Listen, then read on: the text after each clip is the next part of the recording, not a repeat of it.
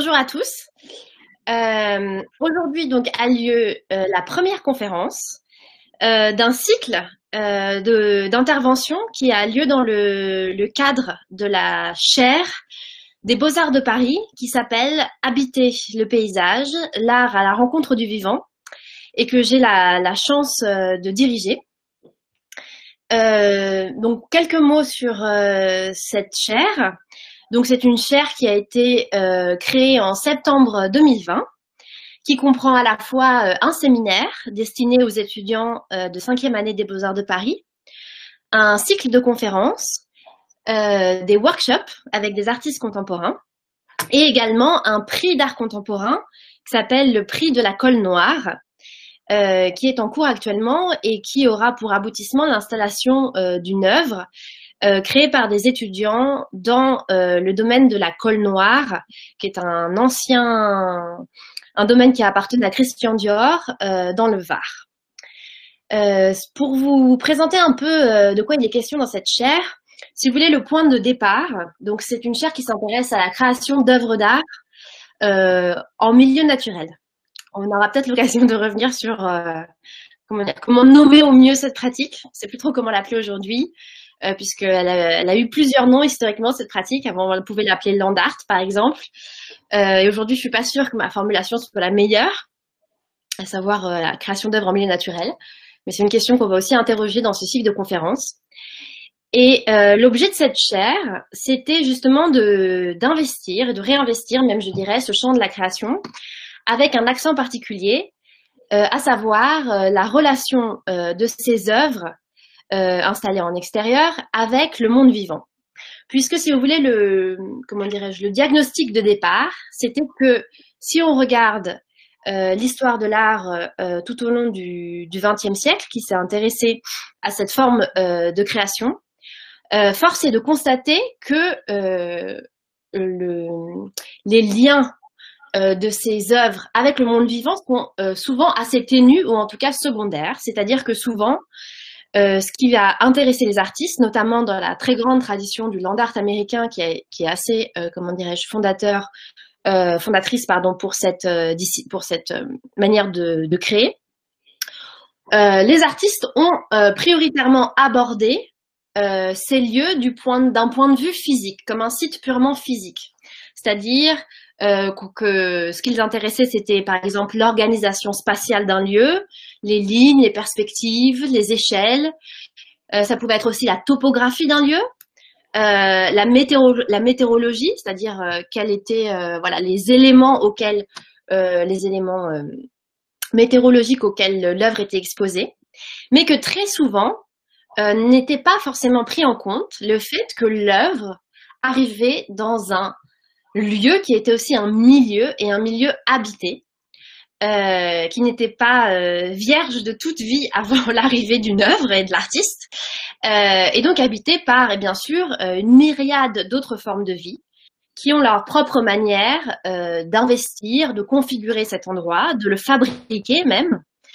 Euh, et c'est cet, cet aspect-là de, de la création en milieu naturel que cette chaire entend, comment dirais-je, euh, euh, mettre au jour et aussi, euh, comment dirais-je, approfondir pour savoir aujourd'hui, dans le contexte qui est le nôtre, et où la question de la réinvention de nos relations au vivant est une des questions, on va dire, centrales pour le temps, même en dehors juste du contexte artistique. Euh, la question, c'est qu'est-ce que qu'est-ce que peut faire cette manière de créer en milieu naturel à l'égard de cette question de, de la réinvention de nos relations au vivant Qu'est-ce que ça devient créer dehors quand être dehors, c'est être aussi euh, chez d'autres vivants que euh, les seuls vivants humains?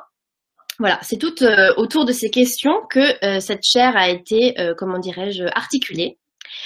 Et donc aujourd'hui commence ce cycle de conférences qui s'intitule La production d'œuvres en territoire partagé par les vivants humains et non humains. Et on a le grand plaisir de recevoir euh, avec nous euh, Julie Michel. Julie Michel, qui est adjointe de direction au Cairn. Euh, le Cairn, dont elle va nous parler abondamment, mais donc je vais juste présenter voilà, de manière très succincte, qui est ce laboratoire artistique en montagne qui est rattaché au musée Gastindy, le musée Gastindy qui se trouve donc dans les Alpes d'Haute-Provence à Digne-les-Bains. Julie Michel a étudié aux Beaux-Arts de Nantes. Elle a effectué aussi un post-diplôme art et création sonore à l'ENSA de Bourges avant d'être artiste associée pour la recherche dans un contexte de préfiguration de diplôme supérieur de recherche en art entre 2015 et 2017. Elle est l'initiatrice d'un collectif qui s'appelle Night Owl avec Olivier Crabé, qui a été créé en 2015, euh, dans lequel elle a engagé une activité de recherche et de diffusion autour de l'artiste Knut Victor. En 2018, euh, elle, euh, arrive à Digne-les-Bains où elle enseigne à l'histoire, elle enseigne ah, pardon, à l'IDBL, l'école d'art intercommunale, euh, pour enseigner l'histoire de l'art. Et depuis 2019, Julie Michel, donc est adjointe de direction au. Euh, et elle prépare, et c'est aussi quelque chose qui m'intéressait beaucoup, c'est qu'elle nous parle à la fois comme d'adjointe de direction, mais elle est aussi chercheuse, puisqu'elle prépare une thèse à l'université Paris-Est dans le laboratoire LISA. Euh, merci beaucoup, euh, Julie, d'être avec nous aujourd'hui. C'est un très grand plaisir de te recevoir. Euh, donc, elle va nous, parler. Je ne vais pas trop présenter son propos puisqu'elle va, voilà, elle aura le temps de, le déployer. Mais donc, elle va nous parler aujourd'hui de la, suivant une approche qu'elle qualifie de géohistorique, un peu de la trajectoire du musée Gassendi et du Cairn, euh, ce qui est très important pour le, propos de ce, cycle de conférences, puisque vraiment ce sont deux institutions qui ont vraiment joué un rôle assez, euh, historique, c'est-à-dire assez précurseur et fondateur du rapport, enfin sur la production d'œuvres en milieu naturel en France. Euh, c'est vraiment, comment dirais-je, deux institutions qui sont euh, clés dans cette histoire-là. Euh, avant de donner la parole à, à Julie, je vais juste euh, donner les, les, règles du jeu, un peu de la participation. À savoir que euh, pour ceux qui nous suivent sur le site euh, des Beaux-Arts en streaming, vous pouvez poser des questions euh, dans le chat. et ce qui va se passer, c'est que moi, je ferai la, la modératrice, c'est-à-dire que j'essaierai je, de, de, transmettre euh, vos questions à Julie dans un deuxième temps, après qu'elle ait fait euh, sa conférence. Euh, voilà, donc je me ferai votre euh, porte-voix. N'hésitez pas à euh, écrire les questions dans le chat dès qu'elle vous vient à l'esprit, c'est-à-dire même quand Julie est encore en train de parler. Comme ça, moi, ça me permet d'accumuler les questions si vous voulez, et puis qu'on puisse enchaîner, enchaîner de manière assez fluide entre la fin de, la conférence et le début des questions, sans qu'on ait à attendre, comment dirais-je, que vos questions arrivent. Euh, voilà. Autre point technique, euh, euh, pensez bien, pour ceux qui sont éventuellement sur Lifestyle, à couper vos micros. et puis voilà, donc Julie va, donc on est ensemble jusqu'à 17h30. Euh, Julie va, va intervenir pendant à peu près 45 minutes et ensuite ce sera le temps d'un dialogue avec, avec Julie. Voilà, ben, Julie, quand tu veux. C'est à moi. Le live est à je, voilà, je, je, je, te remercie euh, Estelle pour cette, euh, pour cette euh, belle présentation et cette invitation, ainsi que les Beaux-Arts de Paris. Bon, J'ai pas grand-chose à ajouter à ce que tu viens de dire, si ce n'est que je suis particulièrement honorée par cette invitation. D'abord parce que, euh, il faut le dire, je suis avec un, très grand intérêt les travaux d'Estelle qui sont pour moi d'une source, une source d'inspiration très précieuse dans le cadre euh, voilà de la recherche qui m'occupe. Et ensuite parce que Nadine Gomez Passamar qui est donc la directrice du Cairn et la conservatrice du musée euh, Gassendi et euh, de la maison Alexandra David-Nel m'a laissé carte blanche pour représenter ce projet dinois qu'elle a mis en place il y a plus de 30 ans et euh, qu'elle m'a laissé carte blanche pour le représenter aussi selon les problématiques qu'il m'intéresse de déployer dans le cadre de cette, de cette thèse. Voilà. Et je voudrais aussi euh, juste préciser que euh, euh finalement, euh, j'interviens plutôt en, en, tant que coordinatrice des projets euh, qui sont élaborés au Cairn qu'en tant que curatrice, puisque j'assiste de ce point de vue la directrice du lieu. Voilà. Tout ça pour dire aussi que si je vous parais euh, détendu, il faut pas se fier aux apparences. Je suis relativement euh, intimidée malgré la, la, distance que peuvent imposer les écrans. Et j'espère donc que vous ne m'en voudrez pas trop de rester euh, un peu accroché à mes notes, en tout cas dans un premier temps. Donc je voudrais juste dire un mot rapide sur pour présenter le projet de, thèse que je mène et dans lequel il s'agit en fait d'entretisser à la fois et de problématiser à, la fois mon travail au Cairn et celui que j'ai mené autour de Victor, donc dans une perspective historique, esthétique et écologique, en questionnant une série de notions à l'œuvre à la fois dans la démarche de cet euh, artiste danois qui est considéré comme un pionnier de l'écologie sonore, mais aussi pour ce lieu de création hors norme qui est justement le Cairn et par alliance le musée Gassendi. Et je vais revenir dans quelques instants sur ces alliances. Et euh, cette, euh, cette invitation donne donc l'occasion d'une première mise en forme de quelques-unes de ces notions que je vais tenter d'égrener euh, au cours de la, de la présentation, mais euh, elle me donne surtout l'occasion d'une focalisation peut-être un peu plus aiguë sur cette notion justement de, de paysage qu'on va mettre pour l'instant peut-être entre guillemets et plus largement aussi de territoire et la manière dont euh, ces notions se sont traduites justement dans le travail de Knut Victor et euh, dans le projet du Cairn voilà, je ne cacherai pas non plus qu'il n'a pas été simple pour moi de, respecter ces 45 minutes imparties. Donc, je m'excuse par avance si je dépasse de, quelques minutes.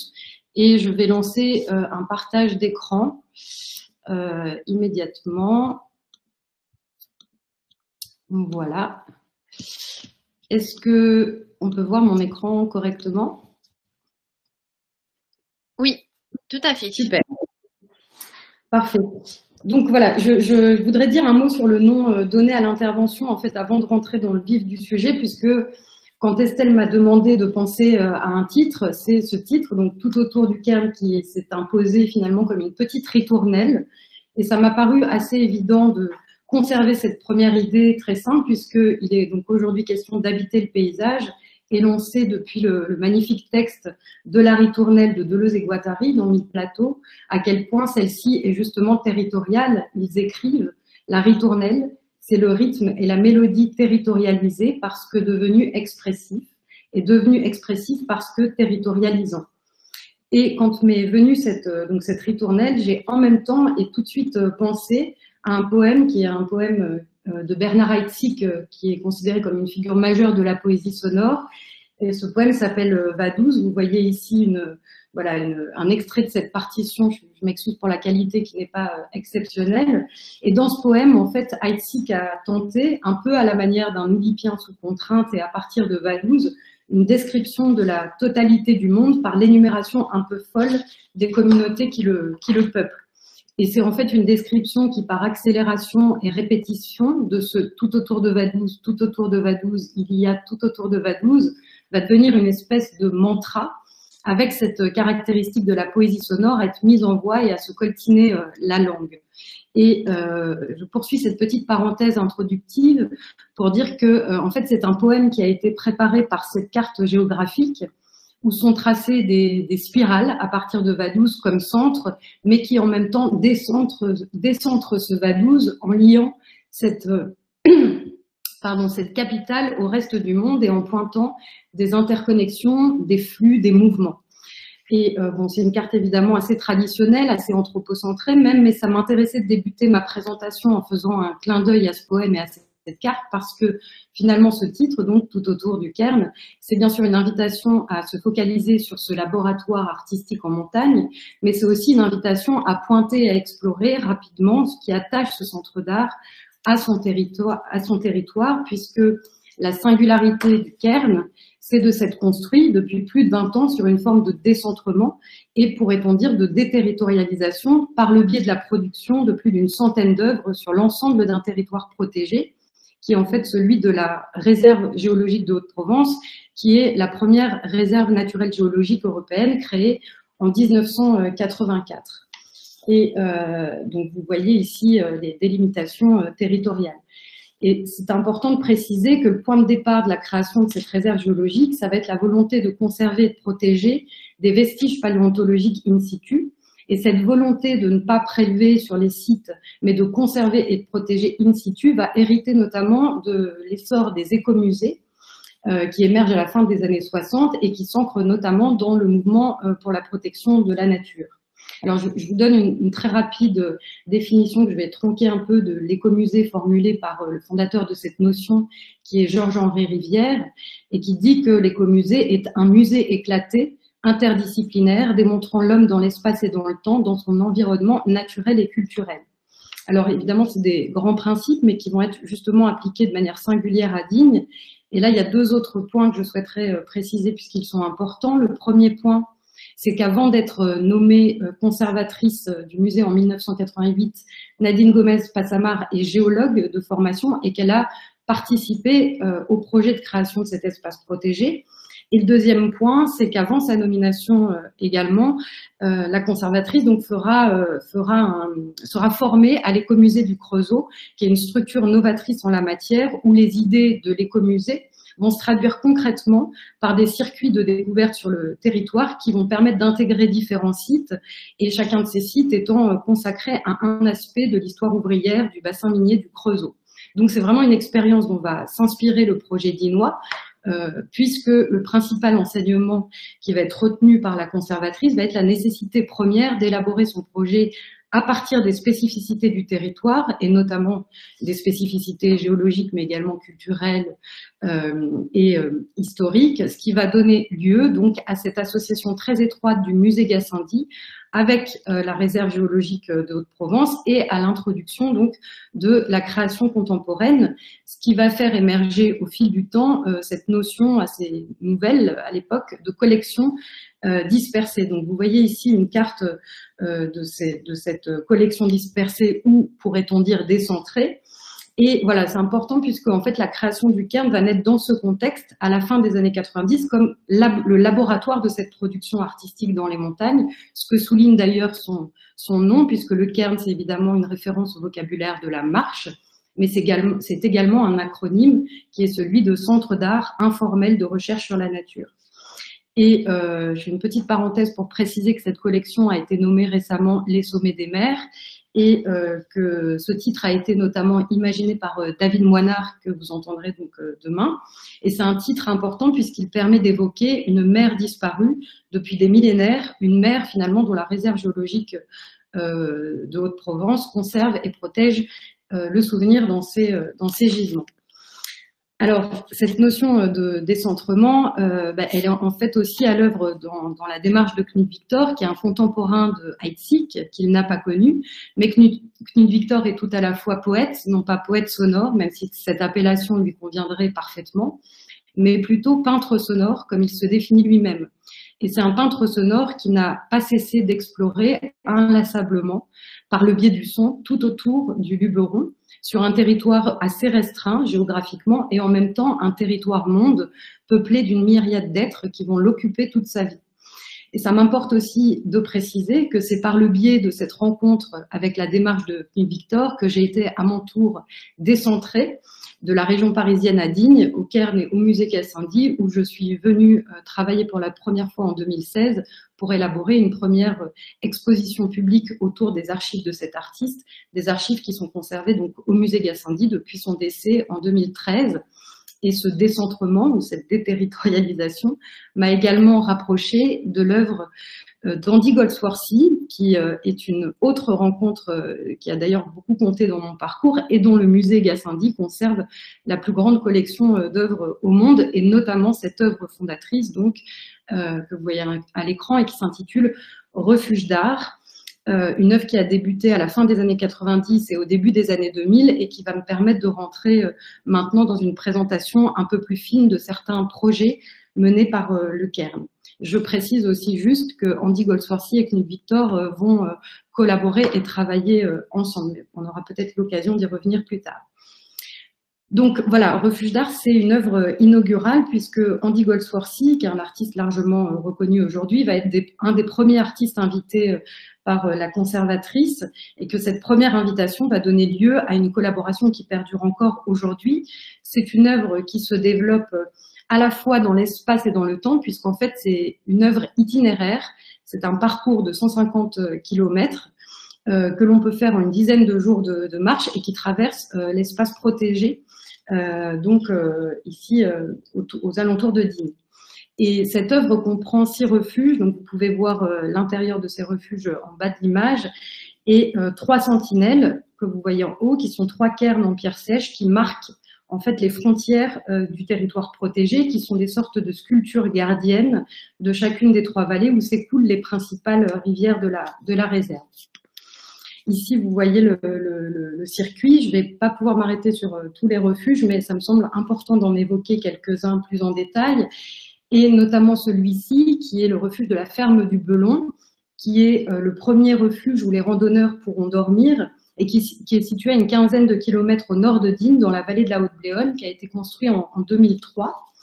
Et on peut le voir ici avant, euh, les travaux. Donc en fait, c'est euh, une ancienne ferme qui euh, date de la fin du XVIe siècle. Et c'est important de préciser que la région de Digne, comme beaucoup de territoires ruraux, ont subi un, un très fort un exode rural massif au début du XXe siècle.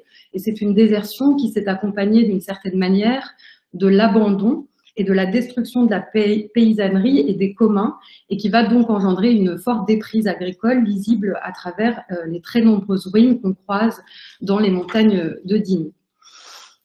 Euh, je voudrais euh, ici citer le, curateur et écrivain Roel Arkestein, avec lequel nous travaillons actuellement, qui, qui écrit que Refuge d'art est un manifeste de la réappropriation de la terre, un plaidoyer en faveur de la déambulation libre et de l'accès public à cette terre.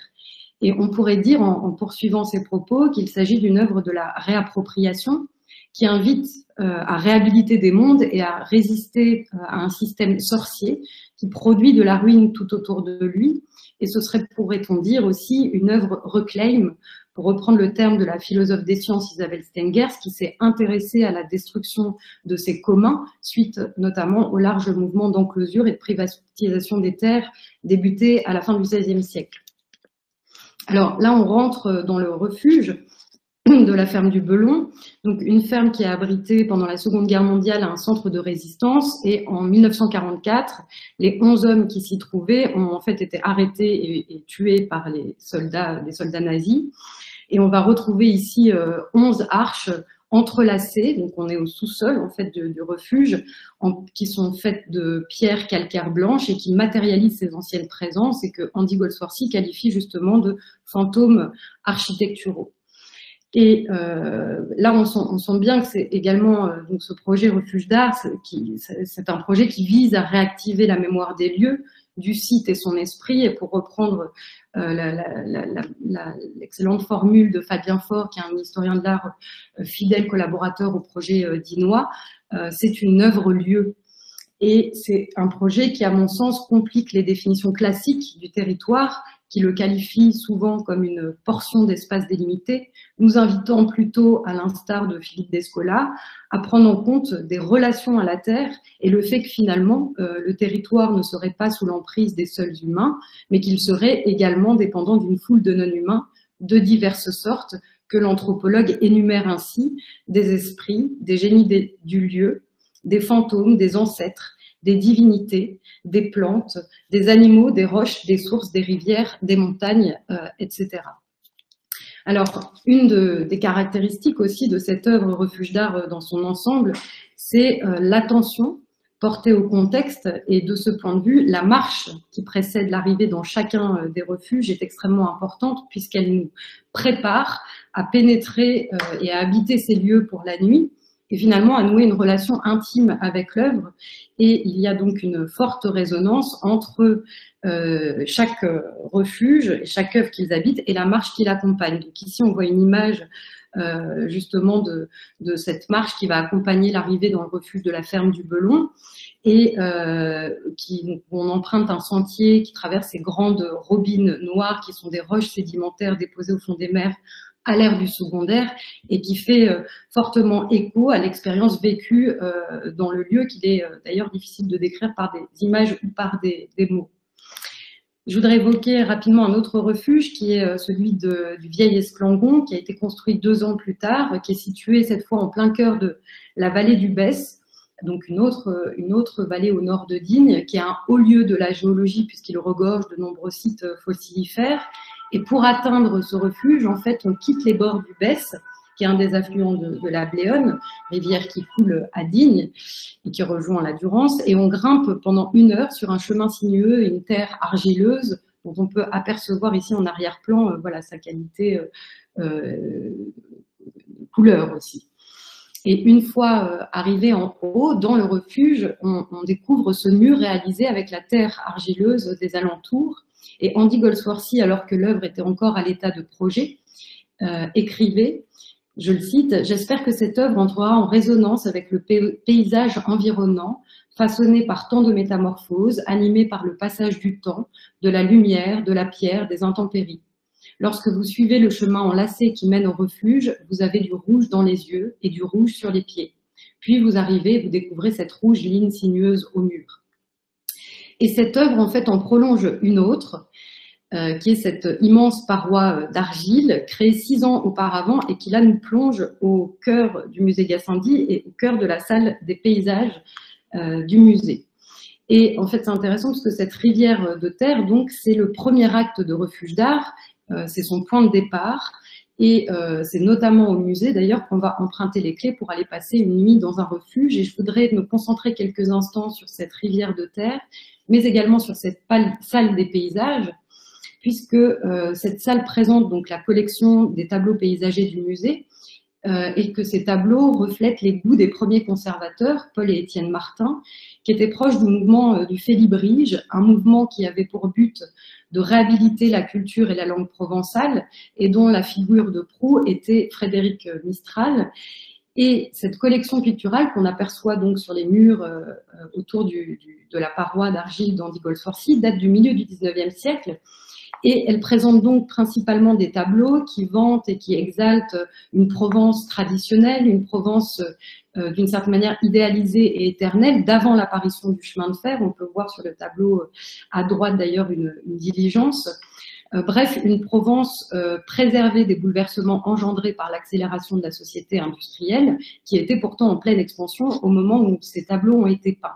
Et donc, dans ce contexte, L'œuvre euh, d'Andy Goldsworthy euh, va permettre d'insuffler un souffle nouveau sur euh, la collection, puisque plutôt qu'une représentation classique d'un paysage, on pourrait dire idéalisé et préservé, d'un paysage devenu décor, prenant une Provence pure et d'une certaine façon stable et statique, eh ben, cette rivière de terre propose une expérience matérielle et physique qui invite plutôt à l'exploration de la Terre et qui donne à sentir aussi ses qualités géologiques du territoire dans lequel elle s'implante. Et elle propose, d'une certaine façon, de percevoir le territoire davantage comme mouvement et comme flux que comme espace délimité, restreint et figé. Et donc, il me semble que c'est une œuvre qui permet de faire sentir si, à travers euh, la collection euh, picturale, euh, qu'on vient de, rapidement d'apercevoir. Si à travers cette collection, le musée a pu hériter d'une vision classique du paysage, cette vision n'a cessé depuis euh, plus de 20 ans d'être questionnée et démembrée par le projet muséographique et par les démarches de bon nombre d'artistes invités à créer à dîner. C'est également une œuvre qui nous invite plus largement à sortir du musée et qui cristallise l'une des spécificités du musée Gassendi et du Cairn, à savoir cette forte porosité entre intérieur et extérieur et qui va se traduire concrètement par des renvois permanents entre ce qui se joue euh, dans les murs et ce qui se joue euh, en dehors. Alors j'en viens maintenant à aborder une autre figure importante à Digne, celle d'Herman de Vries, qui est donc un artiste hollandais, euh, et à Digne sont conservés un ensemble majeur de ses œuvres.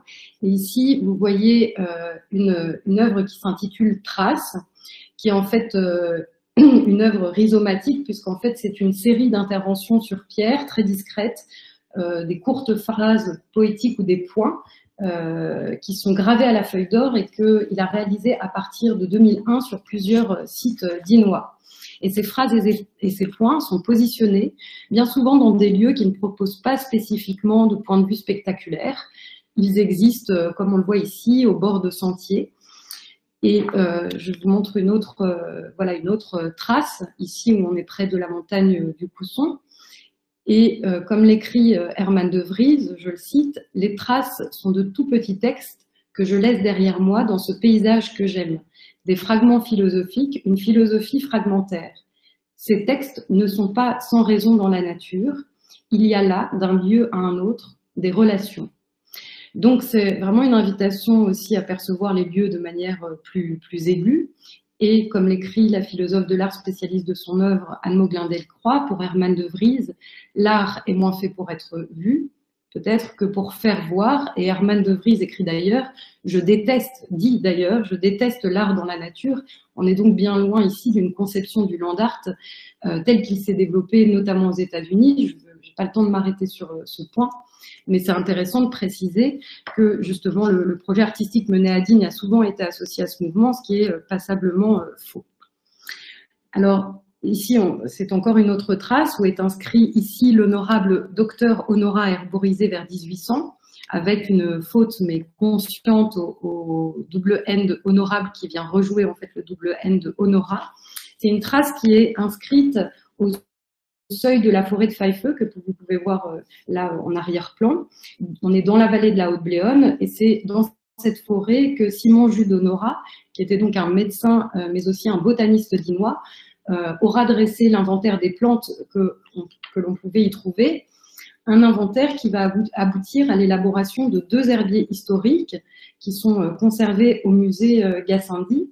Et Hermann de Vries va justement donc rendre hommage à ce botaniste dinois à la fois via cette trace qui le nomme sur le site de prédilection, donc la forêt de Pfeiffer, et à la fois au musée Gassendi, euh, à travers ce cabinet qui est en fait une installation contemporaine imaginée par Hermann de Vries et qui se nomme donc le cabinet de botanique en l'honneur du docteur Honora. Et Hermann de Vries va donc en fait travailler à partir des herbiers historiques euh, d'Honora conservés dans les collections pour constituer à partir de la même forêt, mais deux siècles plus tard, son propre herbier euh, constitué de 111 plantes euh, que l'on peut voir ici euh, sur, les, murs du cabinet. C'est important de préciser, là il est en, on le voit en, excursion botanique dans la forêt de Pfeiffer en compagnie de Suzanne de Vries. C'est important de préciser qu'Hermann de Vries est un botaniste de formation, qu'il a passé 30 ans dans un service de protection des plantes au Danemark.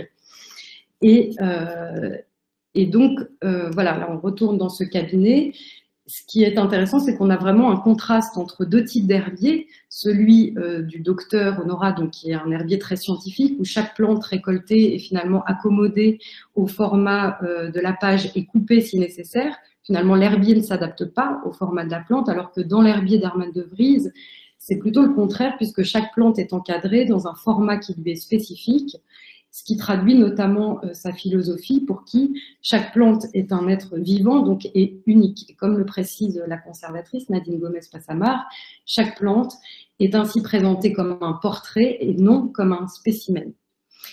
Et ce qui m'intéresse euh, ici, c'est que particulièrement, c'est que dans un même lieu se présentent finalement deux types de rapports au monde et aux êtres et deux manières de lire le vivant.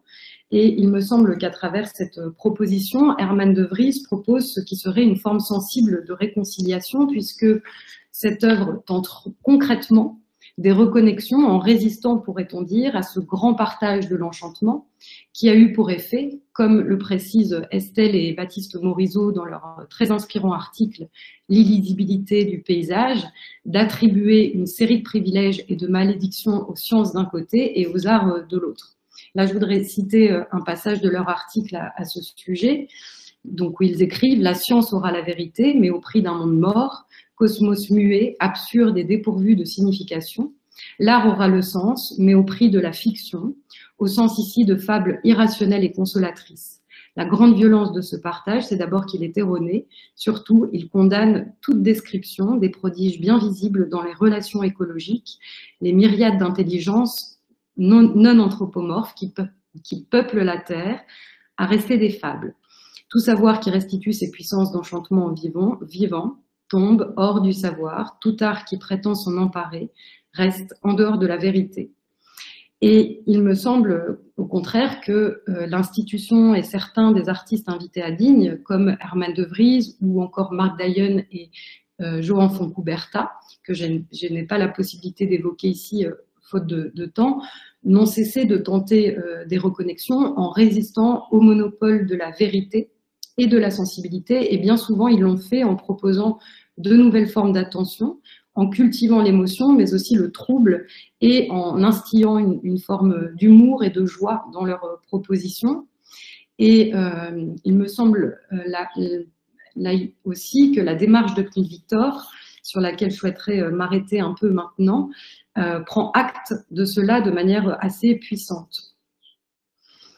Donc vous voyez ici une œuvre de, de, de Victor qui s'intitule très à propos Allô la Terre et qui a été conçue donc à Digne. C'est une œuvre qui a consisté donc en l'installation d'un parcours sonore jalonné de sept cabines téléphoniques euh, alimentées par l'énergie solaire et installée dans l'espace public euh, de la ville de Digne. Ici, euh, c'est la cabine installée sur le parvis du musée Gassendi.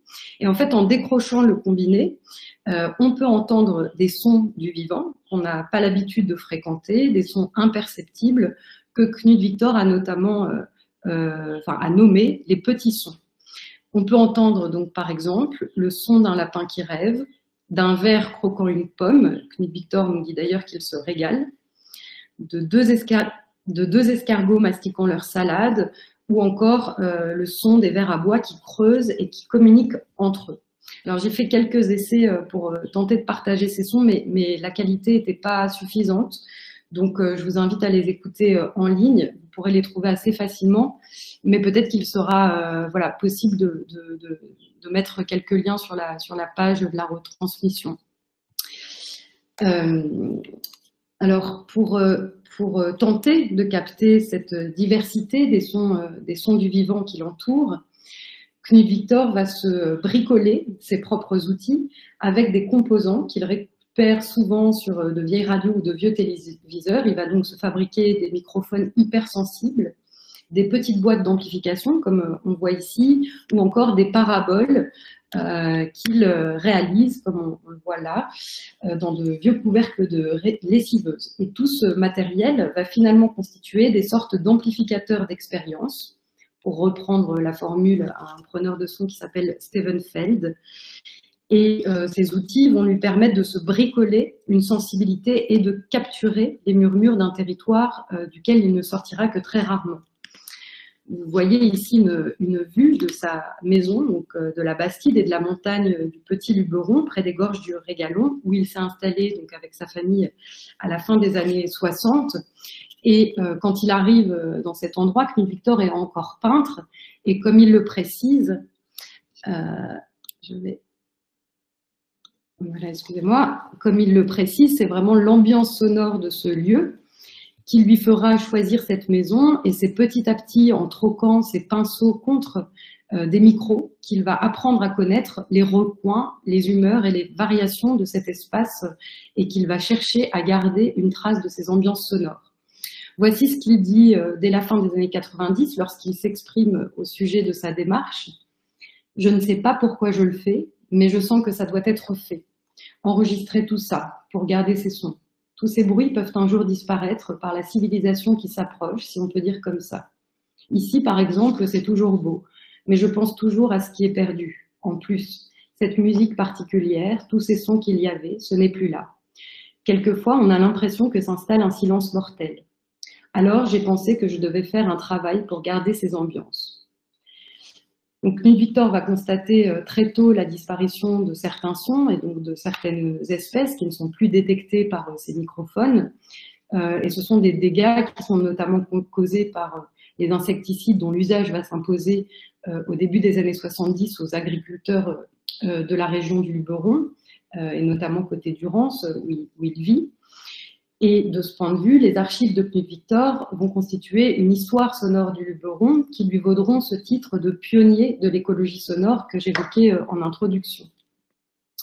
Alors voici ici une petite euh, note manuscrite, euh, il y en a de nombreuses dans ces archives, une petite note qui fait écho à ce qu'il dit dans un autre entretien radiophonique, quand il dit, donc je, je le cite, avec le son, on est transporté dans le monde qu'on écoute. C'est pour ça que je dis que je me cogne la tête quand je veux rentrer dans un trou de souris. Au bout d'un moment, on vit avec ce qu'on fait, on reste là à plat ventre, on oublie sa propre taille et on vit avec ce qui se passe. Alors j'évoquais en, introduction aussi la notion de décentrement au sujet de Knut Victor, puisqu'elle me semble résonner fortement avec ce qu'il expérimente dans ses captures et ses enregistrements. Et cette notion de décentrement, elle est notamment reprise des sciences humaines par Alexandre Galland, qui est historien de l'art et spécialiste des pratiques du field recording, dans son excellent article intitulé Écouter dans les ruines du capitalisme, enregistrement de terrain et forme de vie. Euh, et il l'utilise pour préciser que justement, euh, dans ces pratiques d'enregistrement de terrain ou de field recording, ce décentrement ou ce perspectivisme, la formule est de Vivero de Castro, euh, ce décentrement implique donc de se mettre à la place de l'autre, de voir avec ses yeux, de bouleverser les perspectives, de découvrir d'autres modes d'approche, d'ôter le moi du centre, d'humilier l'amour propre et de modifier la perspective qui nous place complaisamment au centre de notre propre monde. Ce serait donc en fait changer de point de vue et s'attacher, selon la récente et peut-être désormais célèbre formule du philosophe Emmanuel Cocha, à capter des points de vie. Et c'est exactement ce que Knut Victor va faire lorsqu'il va enquêter, documenter et enregistrer la vie d'un nid de petit duc installé près de chez lui. Euh, et cette euh, documentation, ce travail va donner lieu à un conte sonore que vous pourrez là aussi écouter euh, assez facilement sur YouTube et qui vient d'être édité par un label danois et l'association Allo la Terre. Et donc au sujet de ce travail, Sylvie Victor dit, je le cite, il y avait des mois de travail avant pour les habituer et des petites astuces. J'ai passé des nuits à l'extérieur sur le dos pour les guetter. J'ai dormi sous un tapis au début pour voir où ils voulaient faire leur nid, dans les pierres, pour pouvoir mettre le micro avant eux. La première fois, j'ai posé mes micros là où ils allaient faire leur nid. Ils ne le savaient pas. Par contre, eux, ils savaient pas mal de choses sur moi. J'ai des enregistrements, des sons particuliers émis en ma présence. Ils connaissaient mes pas. Ça veut dire que chaque fois que je m'approchais, ils faisaient un son particulier. Je prétends que c'est un son qui est appliqué à moi parce que je savais où ils étaient et quand d'autres êtres humains passaient, c'était une autre réaction.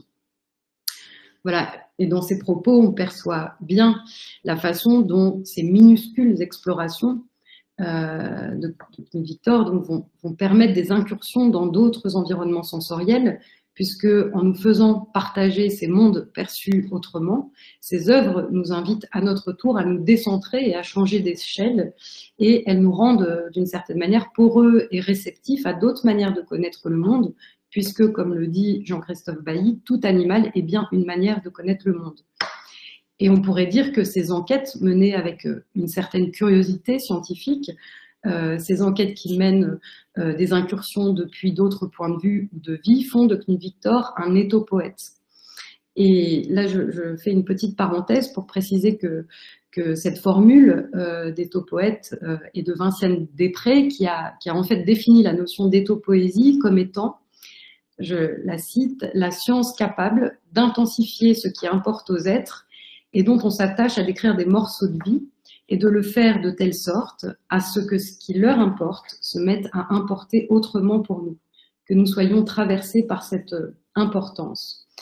Alors voilà, moi je suis tombée sur cette euh, notion d'éthopoésie euh, au moment même où j'entamais avec Olivier Crabé ce travail sur Knut Victor, et cette notion nous a semblé coïncider de manière particulièrement troublante avec la démarche de Knut Victor, qui, va devenir pour nous donc un, un éthopoète, euh, qui, à force d'astuce et de patience, serait devenu sensible à la poésie que les, bêtes, impriment sur le monde et qui a su développer secrètement, euh, aux abords du gouffre et des extinctions, des propositions régénératrices.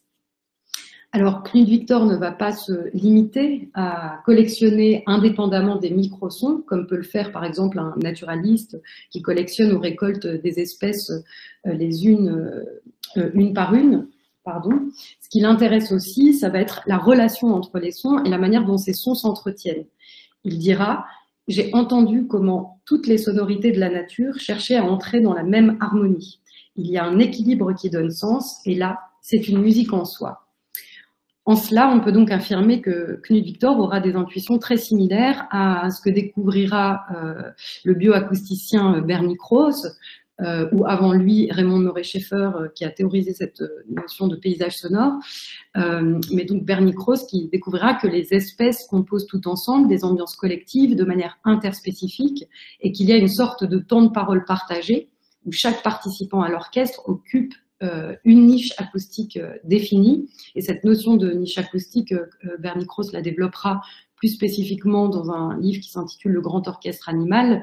Et c'est une notion intéressante puisqu'elle va permettre de comprendre le fonctionnement des écosystèmes d'un point de vue par le biais du, sonore. Voilà, et donc cet intérêt pour la relation entre les sons, va pousser rapidement Knut Victor à faire une sorte de synthèse sonore des sons du Luberon qu'il va intituler Image 6, qui est plus connue sous le nom de la symphonie du Luberon, et euh, dont euh, voilà, on aperçoit ici une partition euh, de préfiguration. je précise que cette image 6, elle va être diffusée en quadriphonie, donc sur quatre haut-parleurs, et proposera donc de s'immerger littéralement dans le son, proposera finalement une, une expérience de l'écoute et cette symphonie du Boron, ou image 6, va être suivie par euh, d'autres images sonores. Euh, cette formule d'image sonore, c'est une formule employée euh, par Knut Victor au, au, sujet de ses œuvres. Et c'est une formule qui pointe l'importance dans son travail de cette relation permanente entre son et image, une importance sur laquelle je ne vais pas m'arrêter là, mais qui, voilà, qui fait aussi l'une des spécificités de, de, son œuvre. Et toutes ces images sonores euh, peuvent être qualifiées en fait d'œuvres euh, à la fois assez abstraites et en même temps extrêmement territorialisées. Euh, et ce sont des œuvres qui amplifient donc les sensations et expériences des sons du vivant et leur réciprocité. On pourrait dire, en s'appuyant sur les propos d'Alexandre Galland, que ces œuvres sonores, et plus largement que la pratique de Knut Victor, proposent des descriptions visant à rendre nos paysages plus vivants et plus intéressants, à en faire des territoires à décrire, à mieux connaître et à défendre. Alors, je voudrais terminer euh, euh, autour de Knut Victor euh, avec cette, cette autre petite note extrêmement précieuse, retrouvée là aussi dans ses archives, et dire que selon moi, donc sa démarche d'artiste situé ou d'éto-poète n'est pas sans lien avec la pratique d'un Andy Goldsworthy ou d'un Herman de Vries que j'ai évoqué précédemment. Et il me semble en effet que ce qui rassemble ces pratiques artistiques, c'est euh, finalement, pour le dire assez simplement, une attention aiguisée portée à la terre et aux lieux et milieux investis. Et c'est aussi un attachement à, restituer et à archiver les puissances inaudibles, les liens d'interdépendance souvent invisibles qui réunissent les conditions d'existence de tout vivant. Des pratiques qui me semblent cristalliser un autre petit haïku de Knut Victor qui dit que de temps en temps, euh, il faut que l'art soit ramené à la terre pour boire un peu d'eau fraîche. Voilà, alors pour les dix petites minutes qu'il me voudrais, euh, je voudrais conclure euh, cette présentation en évoquant la démarche de deux artistes qui, à mon sens, euh, héritent et prolongent cette galaxie artistique, mais aussi et peut-être surtout qui actualisent à bien des égards ces problématiques et qui tentent d'habiter le crassier, euh, formule que je me permets d'emprunter à Mathieu Dupérex euh, dans son article éponyme, des pratiques qui tentent, comme il l'écrit, de traduire au moyen des voies esthétiques la situation de précarité qui est la nôtre en Anthropocène pour redéfinir la condition première de l'humain, habité. Et je voudrais commencer en, en présentant rapidement la démarche de, Brandon Ballanger, qui a été invité à exposer euh, au Cairn euh, une exposition qui a malheureusement été reportée du fait de la pandémie, mais qui devrait se tenir euh, l'année prochaine. donc Brandon Ballanger, il est artiste, mais il est aussi biologiste et militant écologiste. Il vit en Louisiane. Voilà, moi j'ai découvert son travail via la, magnifique revue euh, Bilbo du musée de la chasse et de la nature, euh, dans laquelle, euh, enfin, dans, un des numéros autour de la sixième extinction, lui est consacré un très bel entretien mené par Joshua de, Pava. Et voici donc l'œuvre par laquelle j'ai rencontré sa, démarche, qui est issue d'une série donc, qui s'intitule The Frameworks of Absence, où le principe est assez simple, puisqu'il s'agit d'une série où l'artiste découpe dans des planches naturalistes pour venir euh, signifier la disparition des espèces représentées. Et euh, chaque cartel précise donc la date où l'espèce a été observée pour la dernière fois. Donc ici, c'est une espèce de pigeon euh, voyageur observé pour la dernière fois en 1910. et ici, ce sont des perruches de Caroline disparues au début du XXe siècle. Et comme le dit Brandon Ballanger dans cet article, il dit après dix ans de tentatives pour représenter l'extinction. J'ai tenu cette planche découpée devant moi et cette fois, il s'agissait vraiment d'un cadrage de l'absence, euh, ce qui va donner aussi son, titre à l'œuvre. C'est une série qui va être le point de départ pour des rituels de deuil, puisque chaque morceau découpé va être brûlé et mis dans une urne funéraire individuelle euh, qui va donner lieu ensuite à un rituel de dispersion des cendres. J'ai pas d'image malheureusement de, ces rituels de, dispersion, mais euh, ce qui est intéressant, c'est qu'avec ces rituels euh, de deuil, Brandon Ballanger va proposer un geste qui fabrique de l'attachement pour ces animaux éteints à travers une pratique qui est habituellement réservée aux humains. Et à ce sujet, je, cite Brandon Ballanger à nouveau qui dit si vous avez déjà dispersé les cendres d'un être cher, vous savez que cela vous change pour le reste de votre vie, transformant votre manière d'appréhender la mort et la mémoire. Le fait de pouvoir se saisir d'un événement abstrait, la disparition d'une espèce entière il y a 50 ans par exemple, et de procéder à l'action concrète et performative d'en disperser les cendres, vous touche d'une façon difficile à décrire. Et euh, cette notion d'action est en fait extrêmement importante dans sa démarche et elle aboutit notamment à ce qu'il nomme des éco-actions, qui sont euh, en fait des dispositifs euh, qui hybrident pratiques artistiques et sciences participatives dans le but de resensibiliser aux écosystèmes à travers des recherches et des enquêtes de terrain.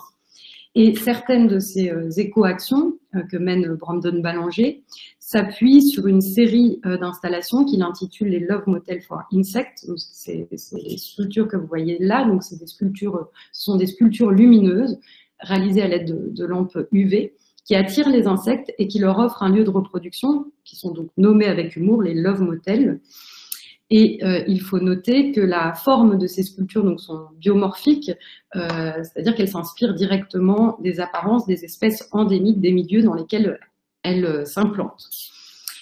Et ces sculptures permettent donc ces écoactions, c'est-à-dire une observation et une étude dans un processus collectif. et à Digne, c'est justement autour d'un projet d'écoaction, s'appuyant sur ces Love Motel for Insects qu'on a entamé avec Brandon Ballanger, nos premiers échanges et nos premières pistes de collaboration. Et euh, je pense que cette proposition euh, d'écoaction pourra faire écho, de manière singulière aux, méthodes mises en place euh, à Digne, dans cet espace protégé de, Haute-Provence, dont la motivation première était, était, bien, comme je le précisais en introduction, une volonté de conserver donc des vestiges paléontologiques in situ, ce qui était en fait à l'époque une idée novatrice puisque euh, elle invitait à, ne plus prélever sur les sites pour en faire des collections euh, muséales, mais à observer ces, fossiles euh, en contexte. Et le parallèle à, faire avec les méthodes employées par Brandon Ballanger me semble intéressant, puisque ces méthodes s'inscrivent dans cette nécessité d'étudier le vivant dans son milieu, in situ, et de ne pas le prélever pour l'étudier en laboratoire. Et de ce point de vue, il me semble que c'est aussi une proposition qui peut-être réoriente ou réactualise autrement cette notion d'art in situ en mettant euh, au premier plan non pas seulement euh, voilà le site euh, dans ses caractéristiques formelles ou géographiques, mais plutôt la, diversité des êtres qui façonnent ce site. Et c'est aussi, ce sont aussi des œuvres qui débordent la sculpture et qui, pourrait-on dire, en repensant à Hermann de Vries, permettent non pas d'être vues, mais de faire voir la richesse entomologique des lieux dans lesquels elles s'implantent euh, et ce sont aussi des œuvres qui euh, offrent la possibilité d'explorer, cette fois peut-être euh, plus à la manière d'un Victor, la banalité singulière du milieu et ce que cette banalité recèle de complexité, de richesse et de vie. Voilà. Alors, je, vais évoquer un dernier, un dernier projet sur les, les trois, quatre dernières minutes qu'il me reste. Euh, est-ce que je... Euh, Estelle? Est-ce qu'il y a quelqu'un? Oui, il tu, peux prendre, tu peux bien prendre les 3-4 minutes. Il n'y a aucun problème. Merci. Donc euh, voilà, je, voudrais par, évoquer ce projet de, Sylvain, de Sylvain Gouraud, euh, qui, a été réalisé concrètement euh, à Digne en 2019 dans le cadre d'une résidence de, recherche que Sylvain a menée. C'est un projet qui s'intitule La vallée partagée et euh, voilà, qui me semble rendre compte aussi de cette euh, complexité. Donc Sylvain a travaillé sur le site de l'Estoublaise, euh, une vallée qui est située à 45 minutes au sud de Digne, près d'un petit village qui s'appelle Majastre. donc c'est cette vallée que vous apercevez sur l'image ici. Et c'est un site que Sylvain Gouraud connaît bien et sur lequel il vient depuis régulièrement depuis plusieurs années. Comme il le précisait dans sa note d'intention, la vue depuis cette vallée y est imprenable, sans construction aucune à perte de vue je le cite, hein, le ruisseau de l'Estoublaise, les forêts de Levens et de Guichard alternent avec les prairies du Mont-Denier et les roches à pic du Chiran. On y croise une multitude d'animaux et de fleurs, un véritable espace naturel.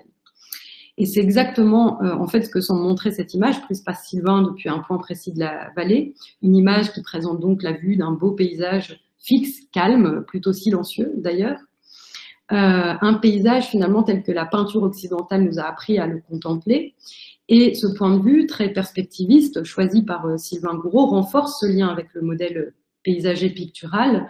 Euh, on est légèrement en surplomb, donc face à, l'immensité. C'est donc une image qui nous semble toute naturelle. Naturelle, écrivait Sylvain Gouraud, toujours dans sa note d'intention pour le projet. Qu'est-ce que ça peut bien vouloir dire? Les arbres, ils ont été plantés dans les années 60 pour tenir la montagne. Le ruisseau, il est entretenu par la société de pêche qui cultive ses alevins. Les prairies alors, mais elles n'existent que parce que Alain le berger y fait paître ses brebis, empêchant les prunelliers de gagner du terrain. Ce paysage qui nous semble vide et sauvage lorsqu'on arrive dans la vallée est en fait habité par de multiples âmes humaines et non humaines qui participent chacune selon son intérêt à façonner ce paysage. Pour autant, peut-on parler de paysage artificiel? Cette distinction entre le naturel et l'artificiel est mal posée elle ne nous permet pas de comprendre le monde qui nous entoure. Pour sortir de cette vision moderne, il nous faut le décrire autrement avec d'autres codes, d'autres grilles de lecture. Et cette nouvelle grille donc de lecture va incarner euh, plastiquement et matériellement le projet de Sylvain, puisque cette image va d'abord euh, littéralement être mise en grille, et que toutes ces interrogations vont être redéployées à l'occasion de la restitution de son projet, qui va s'articuler en deux parties, avec une première partie qui sera une balade découverte dans cette même vallée de l'Estoublaise euh, et dans ce fameux paysage, accompagnée d'une botaniste du parc du Verdon, et une deuxième partie où là, euh, on sera donc euh, sur le, on est sur le village sur la place principale du village de Majastre, sous la Pantie. Et euh, cette deuxième, dans cette deuxième partie de la restitution, Sylvain va déployer le fil de ses enquêtes en retournant une à une les images bien fixes et dépeuplées de ce premier panorama, euh, dévoilant ainsi les histoires récoltées pendant toute la durée de sa résidence en quête. Et derrière les images imprimées au recto de la première grille, va se dévoiler cette seconde grille, plus fragmentaire mais aussi plus complexe, d'autres images révèlent la manière dont ce paysage a été et est toujours façonné par les humains et les non-humains et la manière dont il est relié au reste du monde, tout comme Vadouze que je citais en introduction. Et j'apprendrai euh, notamment ce jour-là que Majastre est relié à la Chine, à l'Australie et à Bruxelles, J'apprendrai notamment que les moutons de Majastre, comme ceux de Blégier, qui est un petit village de 20 habitants où je me suis installée au nord de Digne, voient leur laine rejoindre la Chine par conteneur pour être lavée et traitée avant de revenir en France sous la forme de fils ou de pulls, contrant euh, ainsi les normes européennes en matière de pollution euh, des eaux, des normes beaucoup plus strictes euh, qu'en Chine en tout cas. Bref, j'ai pas le temps là de rentrer dans dans plus de détails et dans ces multiples histoires et interconnexions qui structurent la vallée de l'Estoublaise et que Sylvain a partagé ce jour-là. Mais je sais que la prochaine fois que j'irai me balader dans ce coin, j'aurai en tête tout cela et que finalement mon approche de ce paysage sera beaucoup plus peuplée que ce que m'en laissait présager de prime abord cette, euh, cette image paisible de la vallée. C'est donc un, projet assez passionnant qui réhabilite euh, très pragmatiquement, à travers l'enquête, l'image et les témoignages récoltés et restitués, les caractéristiques écologiques et géopolitiques euh, des lieux. Voilà.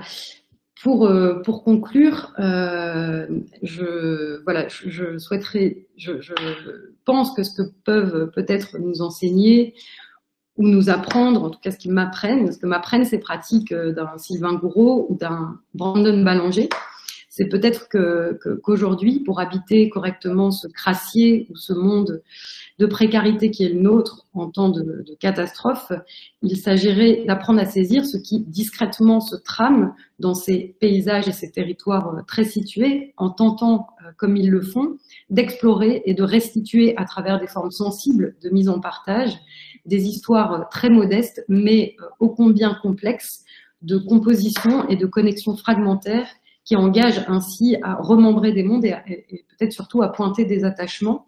Et il me semble qu'à plusieurs euh, égards, leur pratique hérite donc des démarches de Andy Goldsworthy ou de Herman de Vries ou encore de, Knut Victor, puisque ceux-ci ont eu l'intuition dès la fin des années 2000 que pour habiter le paysage, il fallait être en mesure de le décrire, de le situer, euh, voire de l'archiver, en tout cas qu'il fallait prendre le temps de le connaître et de l'aimer pour réhabiliter ces multiples strates et histoires qui le, qui le composent.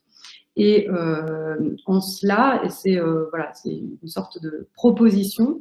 Je pense qu'on pourrait qualifier cette euh, galaxie artistique de galaxie des soliphiles ou de galaxie soliphilie.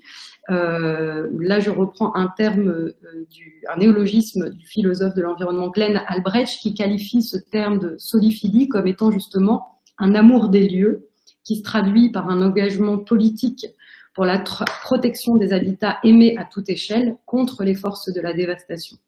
Voilà. Donc j'espère que j'aurai euh, réussi à faire sentir à travers ce, voilà, ce, rapide cheminement que plus que d'être vu ou entendu, euh, ces œuvres, ces œuvres explorées tente davantage à faire voir et à faire entendre tout autour de nous, mais un tout autour qui serait bien sûr euh, inclusif, réhabilitant d'autres centres d'écoute et d'observation, d'autres importances et aussi d'autres attachements. Voilà, je vous remercie. Et je vais sortir du partage d'écran. Merci euh, infiniment, euh, Julie, pour cette présentation extrêmement riche et qui est vraiment, euh, je ne sais pas pour les gens qui sont en ligne, puisque je, te le dis parce que je, le dis à haute voix parce que Julie ne le sait pas, mais donc il y a 150 personnes qui regardent actuellement ta conférence. donc tu as l'impression de parler juste à moi, mais en fait il y a quand même beaucoup. c'est très intéressant Qu'est-ce qu'il y a En parlant d'attachement, nous allons euh, nous y habituer. voilà, c'est ça.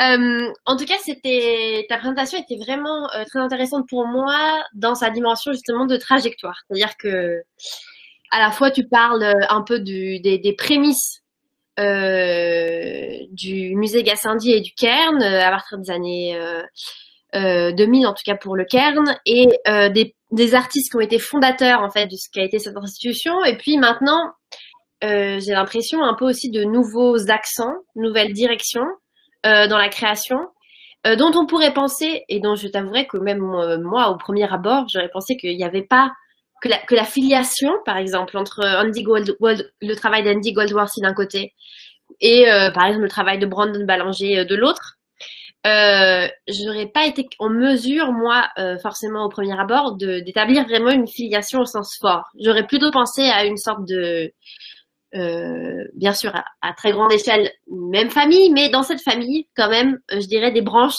un petit peu différentes. Et ce que j'ai, en tout cas, ce que moi j'ai appris en t'écoutant, c'est que justement, avec notamment ta, ta très belle conclusion autour de la notion de, de soliphilie, euh, que je ne connaissais pas et qui est, qui est très belle, euh, c'est que euh, toi, tu as l'air de dire qu'en fait, si, en fait, on peut quand même les placer dans une sorte de filiation commune. Alors même, je résume grossièrement, hein, que la question, on va dire, du monde vivant avec l'acuité, la, la, précision, euh, même les formes dans lesquelles elle se pose dans les travaux, par exemple, de Brandon Ballanger ou même de, comment dirais-je, de Knut Victor ou de, de Sylvain Gouraud dont tu nous as parlé à la fin, est quand même très peu présente dans le travail, euh, je dirais, de d'Andy Goldsworthy qu'on connaît mieux. Euh, D'Herman de Vries, bien sûr, avec sa tradition botanique, mais on voit quand même qu'il euh, y a une sorte quand même de... Euh, ouais, de... de, de bif, enfin de, de d'accent et de sentiment d'importance, c'est un changement de, centre des œuvres, je dirais. Euh, où on sent, en tout cas dans les œuvres que tu as choisi de nous montrer à la fin, que tout d'un coup, euh, le vivant ressurgit de manière beaucoup plus importante. Moi, ce qui m'intéresserait de savoir, c'est, euh, comment dirais-je, outre le fait qu'ils ont ouvert que Goldsworthy et bien sûr tous ces, artistes qui ont été fondateurs pour la production d'œuvres naturelles, outre le fait qu'ils ont voilà qu'ils ont ouvert la voie de cette manière de créer, comment tu tu perçois même, j'imagine toi en tant qu'adjointe à la direction du Cairn, comment tu parviens toi à articuler euh, ces œuvres-là et à comment dirais-je à les penser non pas comme une sorte de à penser les œuvres actuelles auxquelles tu t'intéresses non pas comme une sorte de départ de la tradition antérieure au Cairn, mais dans une sorte comme ça de de filiation continue. Tu nous, as, donné déjà quelques éléments de réponse, mais ça m'intéresserait que, que tu nous en dises plus si c'est possible. Euh, je te remercie pour, euh, pour cette euh, question. Et je crois que c'est justement, je crois que c'est justement ça que, bon voilà, que, que, que cette invitation m'a fait toucher du doigt et, et mm-hmm. m'invite à travailler peut-être plus de manière plus, plus en creusant juste ce, rapport-là mm-hmm. un peu plus précisément. C'est-à-dire que, hmm, bon, déjà, par rapport à Brandon Ballanger, peut-être que la filiation plus évidente serait, euh, serait plutôt que celle de, plutôt que l'héritier d'Andy Goldsworthy, Brandon Ballanger euh, serait, serait plutôt un, héritier de la démarche de Mark Dyon. Donc là-dedans, je crois qu'il y a aussi des précisions à, à, opérer. Euh, euh voilà. Après, euh, enfin, je, je, voilà, je, me sens peut-être pas là de répondre. Je remercie pour cette euh, question, de répondre très directement à, à, à, cette question, puisque je crois que c'est une, une, vraie question euh, importante au regard des, des, des pratiques que j'ai que j'ai évoquées. Mais voilà, moi, il me semble qu'il y, y, a quand même un, un fil qui là peut-être mm-hmm peut-être un fil qui, à travers les pratiques de Brandon Ballanger ou de Sylvain Gouraud, enfin cette question de complexité, d'enchevêtrement, euh, de rapport, euh, euh, de rapport au vivant, humain et non humain, est très très évidente et très claire parce que ça devient mhm. presque la matière première en fait du travail et ça s'axe sur un, sur un, sur aussi vraiment une démarche d'enquête qui, je mhm. pense, est en partie présente dans le travail d'Andy Goldsworthy. Euh, mais c'est une enquête qui n'a pas pris tout à fait les mêmes formes. C'est-à-dire que là, je crois qu'aussi dans ces démarches euh, de Sylvain Gros, de Brandon Ballanger, il y a une comment dire, il y a une, il y a une mise au premier plan aussi de l'enquête avec cette volonté de restituer les soubassements euh, euh, des projets qui peut-être mm-hmm. un peu plus effacés dans le cadre mm-hmm. des démarches de Andy Sorcier et d'Herman de Vries. Mais voilà, je ne sais pas si c'est très clair euh, ça. Après, sur la. Ouais. Peut-être qu'on peut, on peut reformuler la question. Mhm. Mais en tout cas, euh, oui, c'est.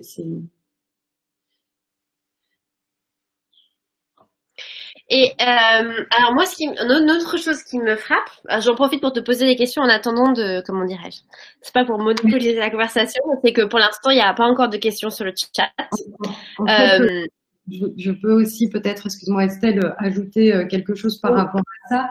Euh, J'en profite pour faire un peu de publicité. Euh, je, je, blague, mais euh, ça, c'est un catalogue qu'on vient tout juste d'éditer, donc autour du Kern. Je renvoie à ce catalogue, bon, parce qu'il y, y, a vraiment un, une, comment dire, c'est un bilan historique autour des projets menés par ce centre d'art, et il y a notamment un, un très beau mm-hmm du curateur euh, Roel Arkestein, qui, euh, qui, qui, qui, trace aussi des formes de filiation par rapport à cette notion euh, qu'on pourrait qualifier aujourd'hui d'art écologique et qui place le Cairn comme étant voilà, peut-être une structure pionnière à cet endroit, même si peut-être qu'au départ c'était pas le, voilà la, volonté la volonté initiale. Donc voilà, j'ai mm-hmm. Tendance à renvoyer en tout cas euh, pour ceux que ça intéresse à ce, à ce catalogue et, notamment à ce texte qui, pointe aussi des, filiations avec d'autres projets frères comme Common Ground euh, en Angleterre, etc. Mhm. Très bien.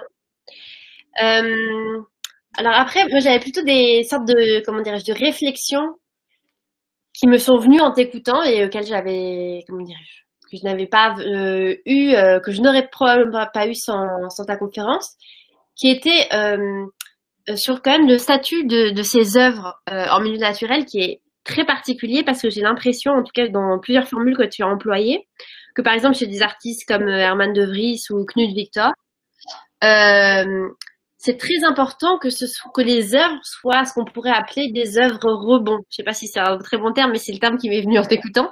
C'est-à-dire que euh, euh, l'œuvre euh, n'est pas une finalité euh, en elle-même, au sens où euh, l'attention, enfin, ou ce qu'espère l'artiste en grande partie, c'est que l'attention générée par l'œuvre se reprojette ou contamine ou déborde Mm. euh, en dehors de, euh, comment dirais-je, l'appréciation de l'œuvre euh, pour elle-même.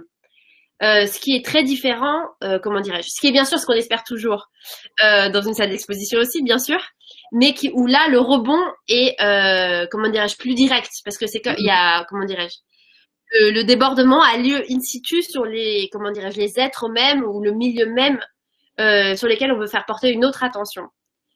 Et je me disais que ça c'était quand même une, comment dirais-je, une une qualité d'œuvre très très particulière à créer, à penser, j'imagine aussi à, enfin comment dirais-je, à installer pour imaginer euh, sa rencontre, sa mise en scène. Euh, et je me demandais si c'était quelque chose, si, la, si ce que voilà, ce que j'avais saisi de ce que tu disais, si tu sens, si tu, euh, comment dirais-je, si tu retrouvais effectivement cette manière de concevoir les œuvres comme un peu plutôt une sorte de de de conversion, de conversion de qualité d'attention euh, qui est censé quand même, euh, comment dirais-je, contaminer le monde tout autour dans le temps même où on apprécie l'œuvre, où on rencontre l'œuvre. C'était quelque chose effectivement que tu rencontrais dans le travail des artistes que tu que tu as étudié. Si ça faisait sens euh, cette cette réflexion que j'ai eue, ou si c'est plus ça. Qu'est-ce que tu penses de ce que oui, oui. de cette oui, non, j'aime assez bien euh, ton terme euh, d'œuvre rebond.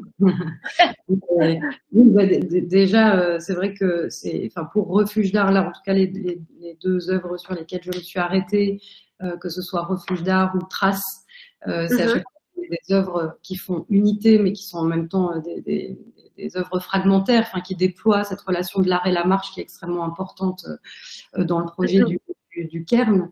Mm-hmm. Et justement, justement cette, cette idée d'œuvre rebond, c'est aussi ça. C'est bon, il y a, tout ce projet de réhabilitation d'anciennes ruines, mais c'est aussi, euh, euh, voilà, j'irai pas jusqu'à dire que ce sont des prétextes pour, euh, voilà, va dire, réhabiliter ces lieux ou ces sentiers abandonnés, mais il y a, quand même quelque chose de cet ordre-là, c'est-à-dire que quand on arrive près d'un refuge, la première chose qu'on qu voit, c'est c'est bon, c'est l'espace euh, dans lequel on est. Mais oui, il y a une, enfin, il y a, il y a cette idée de rebond, elle est intéressante aussi par rapport au, projet, euh, au projet euh, scientifique et culturel qui a été mis en place et que j'évoquais un peu, euh, notamment par rapport à cette, euh, cet espace du, du, du musée Gassendi ou du Cairn. Il y a sans cesse des, des jeux entre une porosité entre intérieur et extérieur. Donc c'est mmh. sans cesse de sortir. Et je voudrais juste euh, préciser euh, quelque chose par rapport à la galerie euh, du, du Cairn, parce que là, j'ai, bon, j'ai pas, je me suis focalisée sur la, la production de cette collection hors les murs, mais bon, le Cairn, c'est donc c'est ces deux échelles, c'est la, la, grande échelle de ces 230 000 hectares de la de la réserve géologique, mais c'est aussi un espace d'exposition qui est donc une mhm. galerie qui a été créée en 2000, euh, mais et, et et ce qui est intéressant, c'est que, c'est que cette galerie a toujours été euh, là pour présenter. Euh, il n'y a jamais eu de conception euh, de, du white cube en tant que tel, même si c'est un white cube, on n'a jamais, euh, enfin, il n'y a jamais eu ce culte de l'œuvre d'art autonome, c'est-à-dire que tous les projets, toutes les mhm. expositions qui ont été montées sont à chaque fois des expositions qui présentent des œuvres évidemment, mais aussi le, le processus de la production de ces œuvres à l'extérieur. C'est une sorte de, de, oui, de, villa témoin, comme euh, le dit euh, la conservatrice.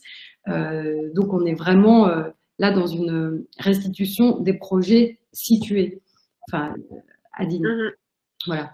Et ça me semble intéressant aussi par rapport à cet acronyme que j'évoquais, qui est le cairn, évidemment en référence à Andy Goldsworthy et à la question de, de la, du vocabulaire, de ce vocabulaire lié à la marche, mais c'est aussi cet acronyme Centre d'art informel de recherche sur la nature, avec tout ce que ce terme comporte de controverses aujourd'hui, ce qui était aussi euh, bon, le cas il y, a, il y, a, 20 ans, mais, beaucoup moins, euh, de manière beaucoup moins présente peut-être qu'aujourd'hui. Et euh, voilà. Donc, euh, oui, donc cette idée d'œuvre rebond, elle est aussi à l'œuvre dans les lieux fermés de présentation euh, des expositions, puisqu'il y a aussi une mhm. volonté mhm. de, de, renvoyer aux productions qui ont été faites sur les sites. Et que l'œuvre n'est pas une finalité, un, média. Mais de ce point de vue, si je peux ajouter une, juste euh, un élément, euh, Herman de Vries avait une, belle formule, justement, euh, je, vais le citer. Euh, voilà, quand il dit je déteste l'art dans la nature, euh, c'est aussi cette idée qu'on a perdu, donc cette relation d'immédiateté avec la nature, et lui dit qu'on a besoin de la médiation supplémentaire de l'art pour restaurer l'unicité que nous formions avec elle. Et euh, enfin voilà, pour moi ça résonne très très euh, fortement avec euh, les, invitations que peuvent formuler euh, Bruno Latour ou Vinciane Després sur cette voilà cette nécessité que l'art peut-être a à absorber ces chocs et à, pouvoir les voilà les, en fait voilà comment dire accompagner beaucoup cette citation de d'Armand de Vries que tu viens de, de, de dire parce que euh, je, suis assez, d'accord avec lui. Ça peut être assez paradoxal pour quelqu'un qui dirige une chaire euh, qui s'appelle Habiter le paysage, mais je suis assez d'accord avec lui que je, a priori, je détestais l'art dans la nature, euh, mais euh, simple, au sens très précis où je déteste l'art dans la nature si on considère que, comment dirais-je, la contemplation ou la rencontre des œuvres est nécessaire pour que enfin il se passe quelque chose quand on marche euh, dans la nature. Mhm. Euh, et c'est ce, type mhm. d'art-là, ce type de démarche-là qui, je pense, euh, quand même, nous, a travaillé parce qu'on on est de, quand même, de, comment dirais-je, dans une, euh, d'une sphère, on, est, on hérite, comment dirais-je, d'une, d'un rapport au vivant où justement on a eu beaucoup de mal à, comment dirais-je, à reconnaître qu'il était porteur de signification, qu'il ne portait pas seulement les significations que nous projetions sur lui, qu'elles soient symboliques ou émotionnelles. Euh, et donc que je suis d'accord avec Herman de Vries que souvent, euh, comment dirais-je, il y a une difficulté à avoir le sentiment qu'il se passe quelque chose quand on est dans, dans la nature. On a l'impression que voilà, ce qu'on pourrait, euh, comment dirais-je, euh, percevoir au mieux, ce sont euh, de belles vues euh, avoir, comment dirais-je, des émotions esthétiques éventuellement, mais que euh, souvent euh, il y a une, comment dirais-je, on va dire, c'est la tonalité dominante de notre rapport au monde vivant, cette tonalité, je dirais, d'appréciation esthétique. d'ailleurs, et et que finalement la signification ou le sens profond arriverait une fois qu'on aurait mis une œuvre quelque part finalement. Mm. Euh, donc voilà, euh, c'est cette démarche, comment dirais-je, de euh, qui n'est pas du tout cette les artistes que tu as présentés, qui serait plutôt une démarche de substitution, c'est-à-dire parce qu'il ne se passe pas grand-chose, parce qu'il n'y a pas grand-chose à comprendre, à percevoir, euh, à apprendre, à, à, à, connaître, à sentir euh, dans le monde vivant, on y placerait l'art comme un peu euh, substitution. Mhm. Euh, et là, c'est très intéressant parce que justement, euh, les œuvres que tu, dont, sur lesquelles tu t'es attardée, et je pense que c'est beaucoup dû à, ta sensibilité en tant que, que chercheuse aussi et autour des questions sur lesquelles tu travailles, c'est vraiment le, comment dirais-je l'inverse de cette position, c'est-à-dire que c'est vraiment des œuvres qui sont là pour être comment dirais-je des passeurs en fait. Euh, vers vers ce vers ce, ce, ce monde vivant là et, euh, et du coup, sa citation d'Herman de Vries, elle l'actualise. Enfin, comment dirais-je? Ce qui est intéressant, c'est qu'on perçoit même une sorte de légitimation pour aujourd'hui, de la reprise de cette pratique de la production euh, d'œuvres en milieu naturel, qui à un moment a pu paraître un petit peu, euh, comment dirais-je, daté, en tout cas très tellement propre à une certaine époque, notamment voilà fin des années 60, début des années 70, etc. que c'était presque à un moment devenu une sorte de pratique historique, après reconverti, en comment dirais-je en attrait touristique éventuellement, mais où finalement là avec ta présentation et puis cette cette invitation d'Armand de Vries que tu nous as citée, euh, on a l'impression qu'il y a, comment dirais-je, que ça devient un lieu euh, presque clé, je sais pas, pour reconstituer, euh, on va dire, d'autres relations aux vivants aujourd'hui. Est-ce que c'est quelque chose que toi tu, tu ressens aussi dans ta pratique, dans ton travail au Cairn, etc., que tout d'un coup il y a une sorte de, de réactualisation de cette manière de créer, de relégitimation, reformulation en rapport avec les enjeux euh, qui sont les nôtres, les enjeux contemporains? Euh, Oui, oui, complètement. C'est un peu ce que je, tentais de dire à travers le redéploiement de cet acronyme, justement. Mm-hmm. Parce que je, je, Enfin bon, après là, moi, j'ai pas, comment dire, le projet euh, au départ a été pensé comme du Cairn, en tout cas, comme un laboratoire de production de la création artistique euh, en montagne. Mais mhm. peut-être que ce rapport justement à la création euh, à la nature a évolué aussi, euh, y compris dans le, projet de production lui-même. voilà, que moi, pour le coup, j'ai pas, j'ai pas suivi, mais il me semble que effectivement, c'est, c'est des, on, peut, on peut se enfin, je veux dire, on peut apprendre de ces pratiques euh, pour aujourd'hui et en tirer des, des, fils qui actualisent euh, ça pour les, pour les, pour les générations de, voilà, euh, d'artistes qui travaillent ces, ces questions aujourd'hui. oui, je voulais dire quelque chose, mais ça m'est. Mm-hmm. ça va échapper ça m'a échappé. Mais oui. Et euh, j'ai une euh, dernière question. Je vérifie quand même entre-temps qu'il n'y ait pas de questions, mais je ne crois pas, euh, sauf bug informatique. qui est que, comment dirais-je Si je me trompe, pas, justement avec ces, comment dirais-je, les œuvres de Goldworthy qui, qui, sont assez emblématiques quand même du travail du Cairn, euh, enfin en tout cas de la réputation interne, avec ses refuges d'art. Et il y avait aussi les sentiers d'art. On est d'accord, hein, qu'il y avait, on, que comment dire, c'est euh, la, découverte de ces œuvres euh, a été rattachée au, à la pratique de la marche, au fait de, pour, de suivre des sentiers comme des, des sentiers de randonnée qui vont d'œuvre en œuvre. Tu confirmes que c'est quelque chose qui est, oui, ok. Et euh, du coup, je me dis, c'est intéressant parce que, euh... oui, dis-moi. Non, non, oui, oui, c'est ça. C'est-à-dire que cette œuvre euh, Refuge d'art est vraiment pensée comme un, un ensemble, euh, un ensemble où mhm. L'œuvre, c'est aussi la marche, quoi, d'une certaine façon. Donc, euh, on est, c'est, 150 km et c'est vraiment un projet de réhabilitation de sentiers. Mais c'est pas, euh, c'est d'ailleurs pas la, la seule la seule œuvre à être pensée dans cette relation très étroite à la marche. Je pense notamment à une production plus récente qui est une œuvre euh, très très belle qui, qui s'intitule Le Sentier Marcel, euh, qui a été euh, imaginé par Thiel Roskens. Mm-hmm.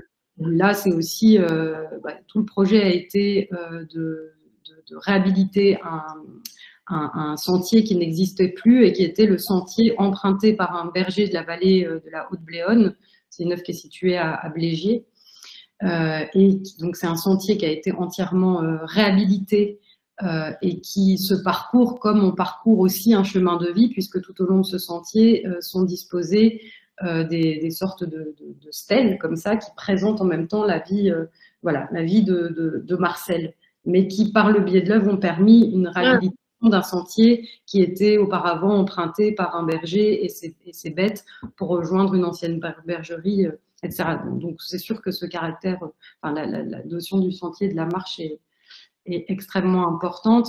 Et hum, voilà, je voulais juste, euh, par rapport à tout à l'heure, euh, et Andy, Andy Goldsworthy, c'est vrai qu'Andy Goldsworthy, c'est une figure extrêmement connue qui est presque passée de, enfin, entre qui est un peu dépréciée, je crois aussi aujourd'hui, parce que je veux dire, il est, mhm. il est, il est, il est tellement connu, ses œuvres éphémères. Enfin voilà, il est considéré d'ailleurs comme le pionnier du land art, mais lui-même ne se définit pas du tout comme ça. et voilà, c'est un artiste qui, je crois, enfin, si on replonge un peu dans le travail qu'il a mené euh, à Dean, mais pas que à euh, sur d'autres d'autres projets de réhabilitation, de, de, bergerie en Angleterre, etc., en Écosse, euh, il y a des y a des vraiment des choses magnifiques, quoi, qui je crois peuvent peuvent être très inspirantes euh, aujourd'hui. Il y a d'ailleurs, euh, je m'étais aperçue de ça, mais il y a, une, très belle euh, formulation autour de son travail dans le manifeste des espèces compagnes de Donna Haraway. Voilà une manière de décrire sa démarche qui est, enfin voilà, on se dit bon ben en fait oui, relire relire ces, ces, travaux-là par ce prisme-là aujourd'hui, enfin voilà, il y a une forte actualité assez pratique quoi. Et peut-être que mmh mmh elle pourrait oui, tu veux dire qu'on va, on va redécouvrir aussi aujourd'hui euh, autrement euh, justement des, les œuvres d'artistes du land art passé. On va les, pouvoir les relire aussi euh, à partir d'autres prismes aujourd'hui qui vont peut-être leur redonner une sorte de, comment dirais-je, de caractère incisif qu'elles avaient un peu perdu. oui, je crois. Entre temps. Mm. Ouais. Et alors ma dernière question avant qu'on se quitte, Julie, c'est pas peut-être que euh, c'est vraiment une question qui m'intéresse beaucoup, mais c'est justement cette question que je soulevais en introduction, qui est que je, moi je ne sais pas comment appeler euh, ce sur quoi porte cette chair, ce qui est toujours embêtant, euh, et que voilà pour l'instant une création d'œuvres en milieu naturel, mais que je pourrais dire d'autres choses probablement. Et je voulais savoir, euh, et toi j'ai vu que tu faisais euh, varier et que euh, plusieurs termes au fur et à mesure de ta de ta présentation. Je voulais savoir, euh, toi, s'il y avait un ou deux termes, on n'est pas bien sûr, euh, le but n'est pas de, comment dirais-je, d'en choisir un pour toujours, mais s'il y avait, toi, des, des termes qui t'intéressaient particulièrement pour euh, un peu désigner cette pratique avec, je dirais, la, les nouvelles connotations et les nouveaux enjeux qu'elle porte un peu aujourd'hui aussi. Mmh. Il y a juste des pistes, évidemment. Hein, c'est juste une vraie question. C'est pas du tout une il n'y a pas de bonne réponse, hein, évidemment, mais euh, c'est vraiment une interrogation que je me que, que j'ai souvent et euh, je crois ça m'intéresse de savoir comment tu te débrouilles. Je crois qu'en même temps, c'est assez intéressant euh, le fait de devoir oui, décliner ces termes et de ne pas en avoir un qui permet de, de, pointer la chose. Sinon, ça voudrait dire que peut-être on aurait déjà trouvé la manière de d'articuler, de nommer tout ça. Donc, je, enfin, mm-hmm c'est un peu délicat parce qu'il faut arriver euh, certainement à jongler, à devoir préciser. Euh, est-ce que, voilà, est-ce c'est comme avec le terme de, de, de, nature ou d'environnement, est-ce qu'on le garde, est-ce qu'on le garde pas? Oui, on, peut le garder parce que euh, si, si, si, on le garde, on pointe bien. Enfin, voilà, c'est des, des, grosses euh, questions. Je ne sais pas quelles sont les, quelles sont les déclinaisons que tu as notées par rapport à la, à la présentation. Eh ben, euh, tu as parlé d'écoaction, tu as parlé d'une réactualisation de l'art in situ, en redéfinissant art in situ différemment, en disant que c'était à partir de la diversité des êtres aussi qui façonnaient ce site. Mm. Euh, qu'est-ce que tu as dit d'autre? Euh, Je sais pas si tu vais la retrouver. Euh, Il y a une notion. Tu as parlé de Oui, dis-moi. Il y a une notion que, bah là, je renvoie au texte de, de Natacha Punier, qui mm-hmm historienne de l'art et collaboratrice euh, du projet dinois euh, depuis, euh, depuis son origine, qui, dans son texte, évoque justement propose à la place du terme d'in situ, mais que j'avais envie de conserver au regard de la pratique de Brandon Ballanger, parce que je trouve qu'elle voilà, active justement autre chose du site que ce qu'on a l'habitude peut-être de, de, de, voir elle, elle proposait, en reprenant euh, une notion euh, utilisée par Mark Dion, qui est la notion de, de, de site sensitivity, plutôt que la notion de ah. specificity, qui est, euh, utilisée dans la version anglophone. Et, et, elle, dit que cette notion, enfin, c'est sûr qu'elle elle, elle, permet de réactiver en fait des, des, des subjectivités aussi, et mm-hmm. serait peut-être plus, voilà, plus adéquate à ça. Mais bon, après, je, crois que c'est pas mal qu'on bégaye un peu avec ces termes et qu'on sache pas trop si c'est nature, écoaction. Euh, Landart, c'est sûr que, que, non. Enfin, en tout cas. on est sûr. voilà. C'est aussi une bonne question, mais je vais, mhm. je vais réfléchir.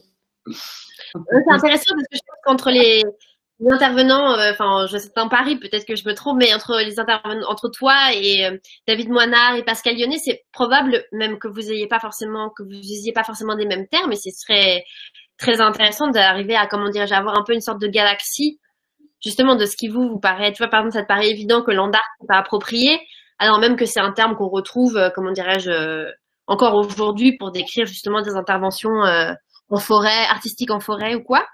Et donc, euh, du, ça, voilà, en tant que, voilà, en tant que, comment dirais-je, directrice de cette chaire, ça m'intéresse un peu de voir comment les, euh, se, se, se réorganise, tu vois, toute la, la galaxie euh, de mots euh, pour désigner cette pratique qui, pour moi, sont pas du tout, comment dirais-je, euh, des, juste des, sont pas forcément juste des habitudes ou voilà, des manières de dire.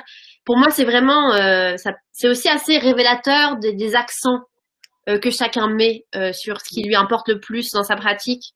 Euh, et choisir tel ou tel terme, c'est comment dirais-je ça, c'est voilà, c'est toujours une sorte de, de, fenêtre sur un peu le, le sens de l'importance hmm. des uns et des autres. Ouais. La, notion, la notion d'in situ, je pense qu'Adine, elle est, elle, elle, pour Digne, c'est celle qui me semble le mieux tenir sachant que moi j'ai découvert euh, aussi euh, ça en, arrivant euh, au Cairn, que cette notion au départ n'est pas n'est pas en fait c'est pas une notion qui provient de, des, arts contemporains ou plastiques, c'est une notion qui vient plutôt de la géologie.